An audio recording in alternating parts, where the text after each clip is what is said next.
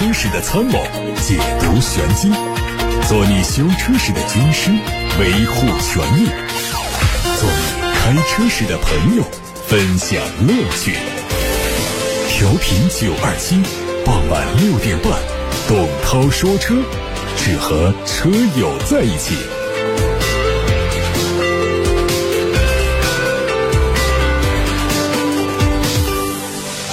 各位正在下班路上的车友们，大家晚上好，我是董涛。六点半到七点半，董涛说车时间可以把选车用车的问题发到直播间。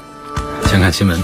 前段时间呢，宝马宣布将会对今后的新车推出一种远程付费升级的服务，包括座椅加热、ACC 自适应巡航和一些车载娱乐功能。用户可以选择一次性买断或者按月支付。宝马在韩国和英国等市场已经上线了一些订阅服务，引起了相当一部分用户的不满。有部分专门解锁宝马汽车。被封锁的功能的黑客表示，他们一直在宝马论坛等地方为车主们提供免费的或者收费的解锁服务。目前主要是集中在为车载系统安装额外的软件功能以及解锁被宝马官方封锁的功能。在美国市场，被黑客或者是改装工厂破解固件的汽车也在宝马的保修范围，不然会触犯 FTC 消费者保护法。因为这些功能原本已经存在，用户只是启动它而已。虽然宝马在中国市场目前只有模拟声浪和远程温控这两个订阅，但这意味着宝马已经在中国市场上尝试订阅制。未来国内黑客是不是会对宝马的订阅制下手，还有待观望。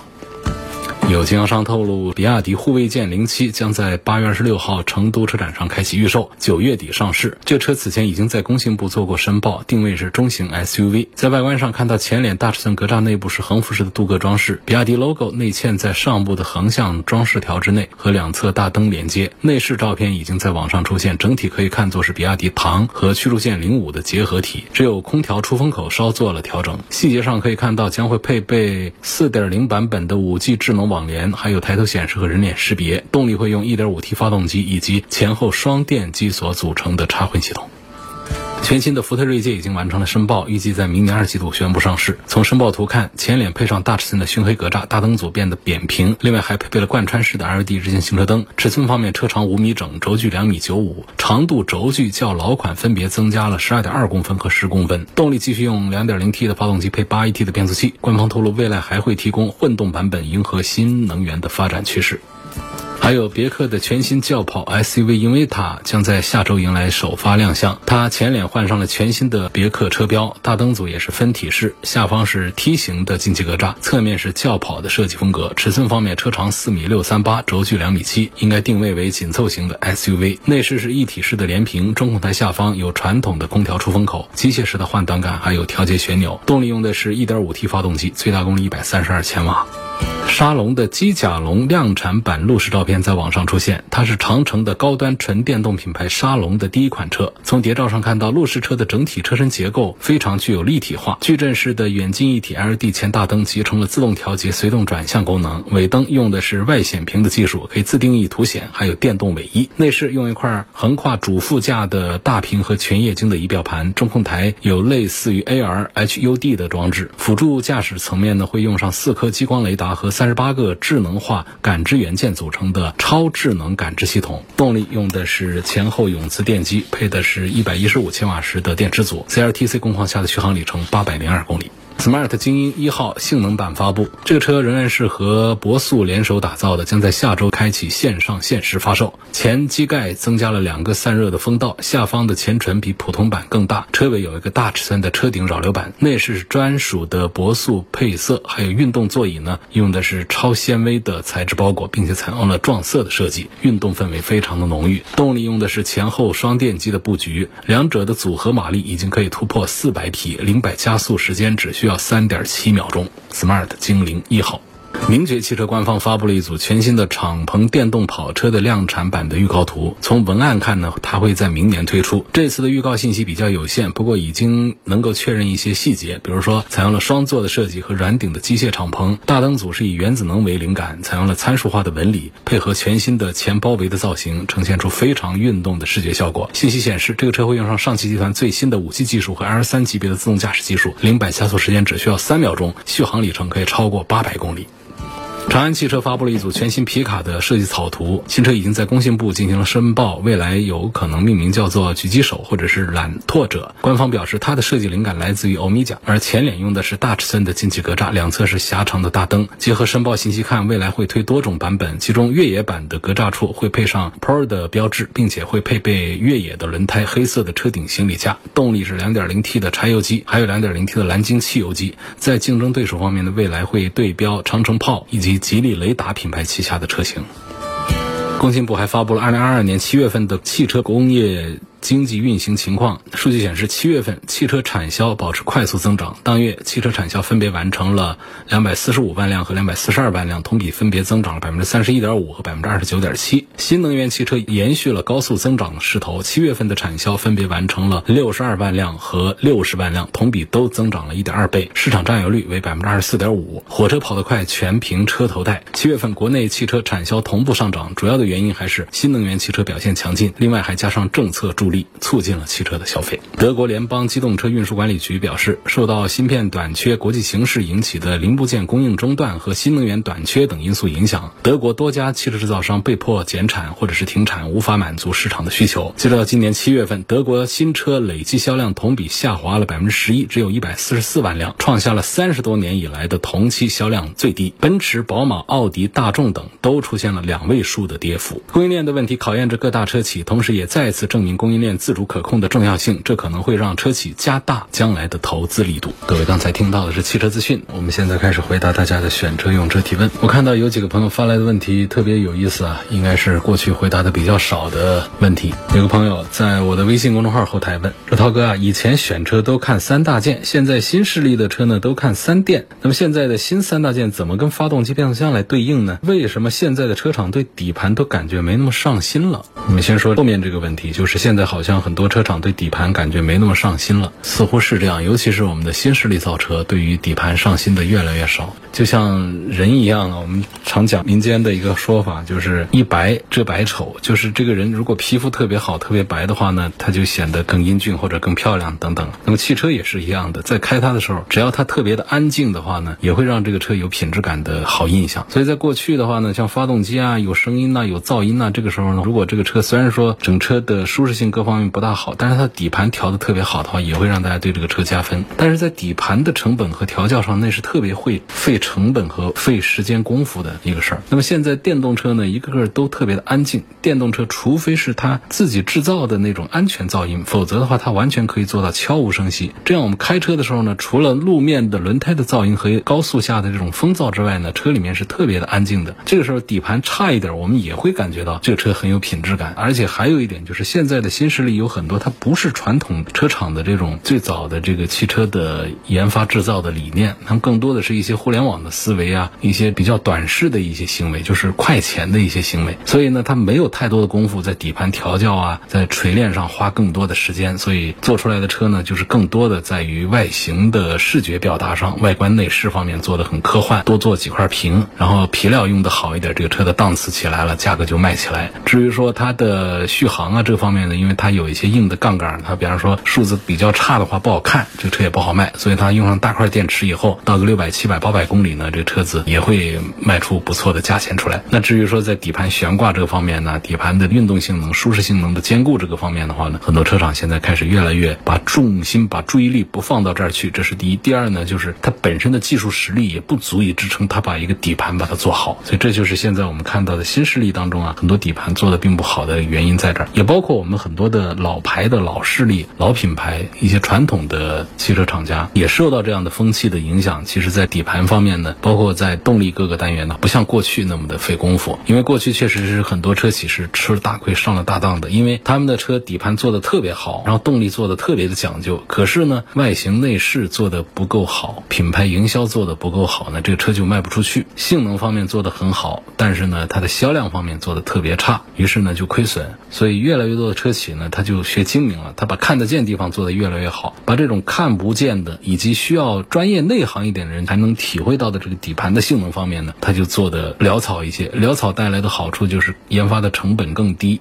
周期更短。那么快钱就来得更快，离钱会更近一些。这也是一种主力的总体的一种形势之下出现的一种情况。至于前面的问题，就是过去选车看三大件，现在看三电。我们首先说三大件是指什么？是发动机、变速箱和底盘。其实电车也讲底盘，所以呢，相对讲电车现在讲的是四大件，就是三电加一底盘。三电呢就是电机。电池和电控，其实这三电和三大件之间呢是没有那种对应关系的，因为整个的动力的理念它都不一样了，所以不能看到说电动机来对应变速箱，电池来对应发动机，电控来对应什么，它其实没有这样的对应关系了。现在这个三电电机啊、电控啊和电池呢，我们中国的生产制造的话呢，水平已经非常不错，除了芯片之外，再不用说是过多的在核心技术上依赖国外，甚至于说还领先于。其他的汽车的发达国家，对新能源汽车能够在中国发展的这么的如火如荼，超过其他所有的汽车发达国家，其实就是因为我们的新能源的技术以及原材料的整个供应这个方面，一是有国家支持，第二个呢是有车企的研究推广，都取得了非常大的成就。所以现在确实就是谁能够掌握新能源汽车的核心技术，谁就能够占据主导权。我刚刚在上节目之前还刷了一个帖子，说总理去比亚迪工厂去视察，为咱们全中国的新能源汽车来相当于是打广告。为全国的新能源汽车，为中国的。自主的新能源汽车在打广告，看得出来，确实我们中国的新能源汽车现在已经越来越值得骄傲。所以，传统汽车三大件指发动机、变速箱和底盘，这些是国外车企发展多年的，他们在发动机、变速箱和底盘方面占据了绝对的优势。丰田呐、本田呐、日产呐、大众啊等等啊，包括韩系的像现代呀，包括法系的雪龙啊、标致啊等等，都有拿得出手的好的发动机和底盘的技术。但是，中国的汽车这几十年的发展速度非常快，但是呢，也仍然离别人的距离很远，就指的是传统。发动机、变速箱和底盘这三大件方面，离汽车发达国家、离那些合资车还是有比较大的差距。但是呢，在新能源汽车上，这个整个局面被改写了。它没有发动机，它只有一个最简单的一个单级的变速箱啊。现在有少数做到两级的变速箱，其实这个也都跟这个传统的变速箱的概念和原理它都不一样。那么新能源车的底盘呢，很大的一个功能，它用来承载电池。所以说我们在合资车原来所掌握的那种三大件的那种先进的技术，在现在电动车上其实就没有多少用武之地了。那从这个电池的技术来说，目前。大部分的自主品牌的主机厂都有自己的电芯电池组的设计能力，他们通过采购的方式来进行组装。当然，跨国企业呢也没有自己的电芯，但是他们拥有自己的生产电池组件和管理系统的能力，所以也增强了他们电池的这个核心的能力。关于新能源汽车的三电和传统汽车的三大件这之间的关系呢，就是一句简单的结论，就是他们之间是没有对应关系的，没有对等关系的。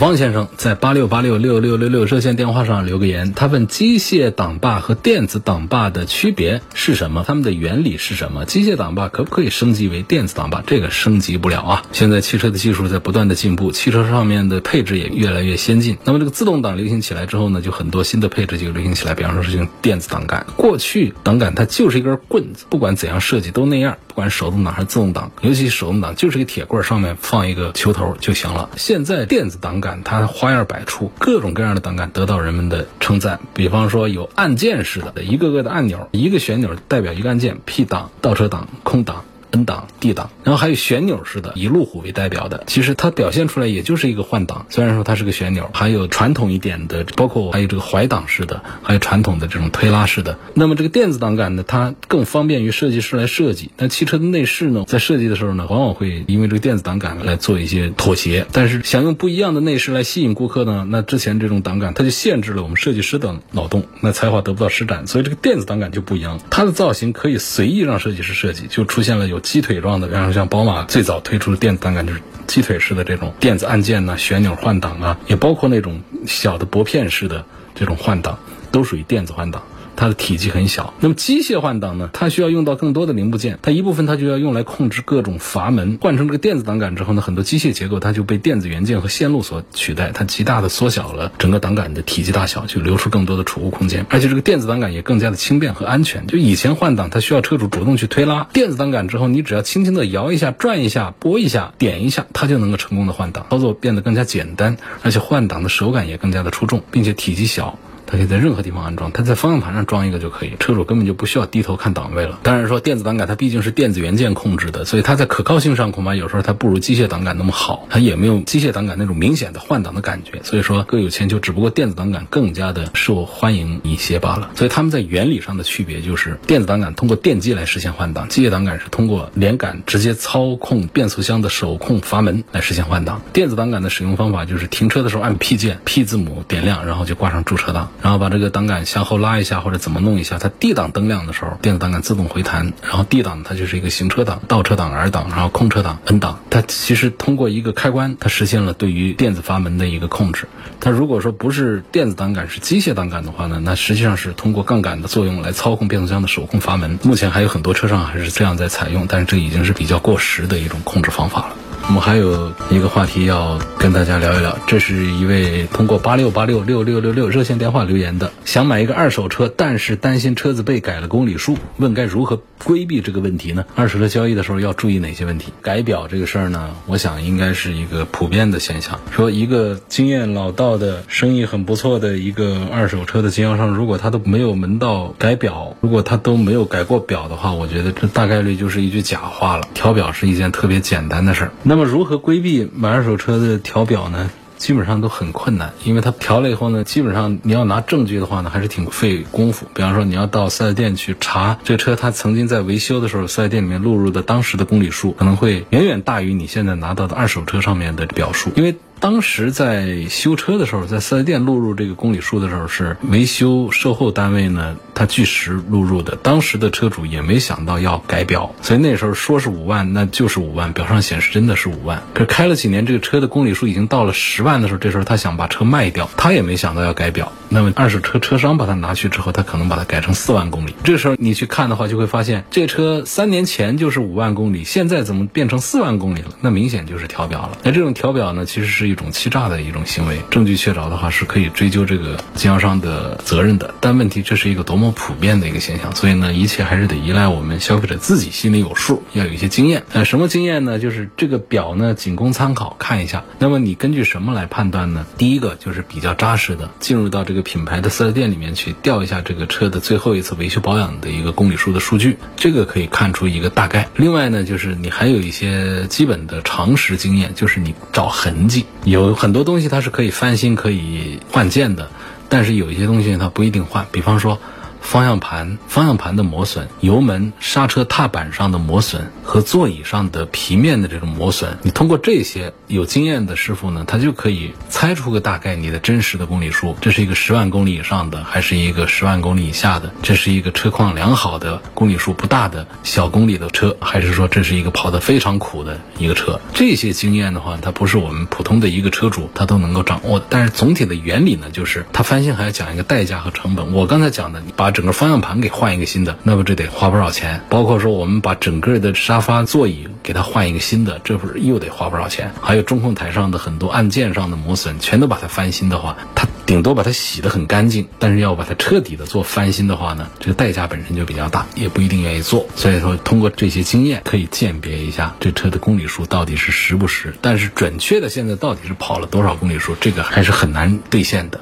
很难知道它真正的公里数是多少的，除非我们是在一些汽车小白的直客手里面买的直接车源。那么至于买二手车还要注意哪些方面的话，首先最重要的就是它是不是问题车。那问题车分为几种，一种是大的事故车，我们说前后追尾这个都不算，包括换个门子这都不算，这不叫什么重大事故车。所谓重大事故车，就出现了严重的碰撞。翻滚这样的情况有过大修的这种事故车。第二个呢，就是泡水车。它每年全国各地啊，好多地方它会出现这个泡水车。它这个城市的泡水车可能就在这个城市外，也可能跑到其他城市去卖。还有一个就是火烧车，过过火的这样的车。这三种就事故车、泡水车和过火车，是我们在交易二手车的时候一定要重点排查的。说我们二手车的经销商们个个都是身经百战、火眼金睛，但是没有谁敢说在他的职业生涯当中没有走眼过，很难保证他完全不走眼。没谁敢这么说，他手上总会过一些。自己没发现的泡水车、过火车或者是事故车，只是说经验更丰富的电子，它的概率要更低一些；经验差一些的，它的概率要高一些。你要知道，专业处理事故车、泡水车、过火车的这个技术啊，是非常的强大，它可以做的让一般的人，或者说技术一般的人都看不出来。那么这三种重要的问题。解决之后呢，那就是要看它的其他的一些方面，像手续方面呢、违章方面呢，还有车上的有一些配件呐和故障方面的一些问题。它有一些故障啊，它在交易交车的这个当下呢，它是可以掩饰下去的。但是呢，你开一段时间之后，那些掩饰的问题又会暴露，像发动机啊、变速箱啊、底盘呐，它都可以通过一些不换件。那种掩饰性的一种临时的处理手段，让你在提这个二手车当下觉得这个车的车况还不错，但是它毕竟没有真正的修理和更换，没有解决那些故障问题，所以时间不用很长，它也会暴露出来的。这就是一些简单的东西。那很多看了二手车交易的那些短视频的一些朋友们，就看到呢，凡是做二手车交易在验车的时候，大家就很注意看漆面钣金的缝隙等等，看前后左右大灯啊这样的一些易损件。通过这些地方呢，是可以迅速的、很快的来判断这个车是不是原车原漆，是不是做过钣金，是不是有过事故，是不是有过追尾、被追尾等等这样一些情况的。可是这些对于我们普通的车主来说是很难办到，说我一下子通过学习成为一个内行的这种情况下，就还是得依赖有经验的师傅。所以。总体上一句话讲，就是你到二手市场上去想占个便宜，买个便宜的二手车，不踩坑的概率并不高。有没有那种运气特别好的？有，但是我觉得，如果你完全是一个小白的话，这样的运气应该是跟你关系不太大。除非是很内行的人可以淘到比较不错车，否则的话都得依赖于一个就是二手车经销商啊，它本身是一个比较讲诚信的一个单位。第二个呢，就是我们带去的同伴伙伴是一个相对讲比较内行的，否则。只身前往一个二手车市场，你想价格很划算，这个车也没有问题，提一个车回来，这个概率比较低。刚才讲到这个泡水车，有位叫我勒个去这位朋友，他的网名挺好玩啊。他说刚刚听涛哥讲到泡水车，网上看到还有一种涉水车，能不能讲讲区别？比如说下大雨的时候，从水坑里走过，水已经淹没过了排气管，算不算泡水？其实泡水车就包括了严重涉水车和停在那儿不动被水泡过的车。泡水车呢，它也分几种，没了顶的，这是顶级泡水车。然后呢，我们的车厢的。地毯、地板上没有进过水的，其实这个都不算是泡水车，这就是我们涉水过了一下潜水的这种，其实对于整个汽车的后期的使用啊、质量啊、寿命方面都没有影响，那都完全可以忽略。但是如果没过了我们的地台，地板上都已经进水了，这种情况就要注意，因为我们的地板底下都有很多的部件，有很多的线路，各个方面，它们泡了水之后会影响今后的使用的寿命。那么再往上严重一点，就没到了仪表台这个部分。如果没到了仪表台，意味着我们的发动机整个都在进水。那这种情况下，这个车就已经是到了我们必须要特别当心的，别碰到这种情况。就是说，我们如果说买那种就是地台上进了水的，其实这问题都不是太大。这都不要紧，但是你整个发动机都已经没过水了，那就是整个仪表台从这儿都已经溅过水了。那这样的车我们真的就是特别小心，因为剩下的不能没水的部位已经不多了。你再往上走的话，那就是玻璃啊、顶啊这些东西都不算个什么了。我们主要防备的就是已经连发动机都已经淹没进水，连仪表台都已经进水的这种深度的涉水车、深度的泡水车，这种情况要注意。如果我们只是走了一下深水，排气管过了一下水，包括说我们排气管在水里面，我们操作不。当松了一下油门，车子给停下来了一下的排气管里面进了水的这种，其实你把水排出来之后，在岸上把发动机可以正常启动的，其实这都不算什么，这车都没有受到不好的影响。这样的涉水车是不要紧的。奔驰 A 两百 L 的双离合变速箱是干式的还是湿式的呢？老婆上班值得不值得买？C 和 GLC 的后期听你说维修特别贵，那这个入门的 A 呢？入门的 A 的后期费用也不便宜，但是呢，奔驰家最有名的是 C 和 GLC，他们的零整比它比 S 都还要狠，在车圈这是非常有名的。那么关于这个 A 级，它是一个湿式的双离合变速箱，但是从购买的角度呢，我确实还是一直都不推荐买奔驰的 A 级，因为这确实是有点太不奔驰了。奔驰呢，相对于其他的豪华品。品牌来讲呢，它做的好的一直是它的中高端车，或者我们讲个子大的那些车，从 E 级往上走，连 E 级都不能算进去，就是到了 S，那就是同等价位的竞品当中的王者了。包括 GLS 啊、迈巴赫啊这些，那都是非常的强大。GLE 还行，但是往下从 E 包括 GLC B 呀、A 呀、GLA 呀这些，在豪华品牌里面，就是大家一直是都不做推荐，就车评人一般来说都不大会推荐这些车的。奔驰这些车呢，就是只剩下 logo 了，那其他方面要动力没动力，要底盘没底盘，要舒适没舒适，要性能没性能，各项配置也做的简简单单的，就剩下一个奔驰的大 logo，给我们一种心理上的暗示，好像开着一个奔驰。所以这种车一般都不做推荐。这个价位下呢，优惠过后二十万的这个价位，实际上我们还有多少的车，包括非一线豪华的这些品牌的二十万都可以买到还不错的车了，或者说我们买非豪华品牌已经可以买到配置各方面都非常强大的产品了。所以我不推荐买奔驰的 A 级啊。二零一一年的本田思铂睿十四万公里，车况是很不错的，五万五代步，值不值得入手？车况好，这样的本田十四万公里呢，其实还够一跑。尤其是最早的那一波思铂睿呢，基本上很多部件都是进口件，都是讴歌的一些配件，所以那个车应该是很不错的。如果价格合适的话呢，代步买一个还够你跑几年的。像这样的情况下，像五万多块钱，如果我们去买一个新车呢，实在是买不到什么像样的车。相对讲呢，拿这个五万五来买一个十几万。万公里的一个本田思铂睿应该是更划算的一个选择。有没有微信粉丝群加一下？微信粉丝群我们已经有好几个群都已经加满了。如果还有感兴趣进群跟车友们一起交流互动，包括跟我有时候可以在上面有一些问答的话呢，可以关注一下微信号全拼董涛九二七。加了之后的话呢，再把大家拉到群里面去。因为在广播里头没有办法把二维码发布出去，不然的话扫个二维码就可以进群。刘先生说：“我买了一辆二手的宝马五系，到四 S 店读钥匙里的公里数，问四 S 店给的数据是准确的吗？这个是准确的。就我前面就讲到四 S 店去查它的公里数，这往往就能够拿到一个相对比较准确的公里数。钥匙里头公里数呢，它其实是和行车电脑里面的数据是一个呼应的一个匹配的一个关系。所以钥匙里面存着的数据呢，它其实就是从这个行车电脑里面取出来的这个数据。这个数据一般来说，调表的这些师傅们恐怕都还很难把它做回去。”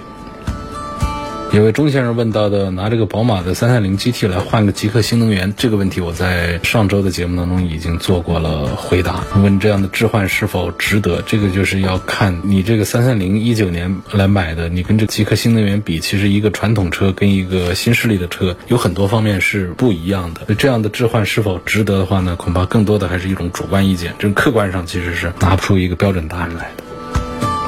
昂科威的 Plus 和途观 L 这两个车综合评价一下，后期保养家用更省心一些，肯定是谁的销量大，谁的后期的保养使用更加的省心一些。途观 L 的销量是远远大于昂科威的 Plus，但是呢，我觉得从这个性价比上来讲的话呢，我更赞成昂科威的 Plus，因为这个车呢，首先在这个尺寸上讲呢，Plus 的尺寸在哪儿？四米八的这个车长在哪儿？基本上都属于是中大型，它跟这个紧凑型的途观 L 在一起呢，它有一个尺寸上的空间上的优势。另外呢，同等价。位下呢，它在动力上呢也还有优势，在配置上，在做工上呢，这个别克的昂科威其实在档次感上显得是比大众的途观 L 是要强一些的。但是总体上呢，就是途观 L 因为大众这个品牌原因呢，它是更受欢迎一些，所以在这个后期保养各个方面呢，相对于昂科威来说，它是要更加的省心一些的。不过我仍然还是比较推荐昂科威的 Plus 的。有问领跑 C 幺幺这个车怎么样，值不值得买？想买几十万的电车，又怕不成熟和贬值。听说问界 M 五的纯电动就快要上了，现在和增程的比，哪个更值得买？那我肯定是觉得纯电动的比这个增程的 M 五要更值得买。领跑的 C 幺幺在新势力当中的段位呢，其实不是太好。车子呢，它的品类呢做了两三个出来，应该还凑合还行。但是从二十万的段位来讲的话呢，它在底盘性能啊、三电呢各个方面呢，没有什么太多的过人之处。它没有，比方说像极客啊，像一些产品一样的有亮眼的一些底盘的性能啊，一些东西马上就可以跳跃出来。差不多今天就到这儿吧，感谢大家收听和参与每天晚上六点半到七点半钟直播的董涛说车。错过收听，可以通过董涛说车的全媒平台收听往期节目的重播音频。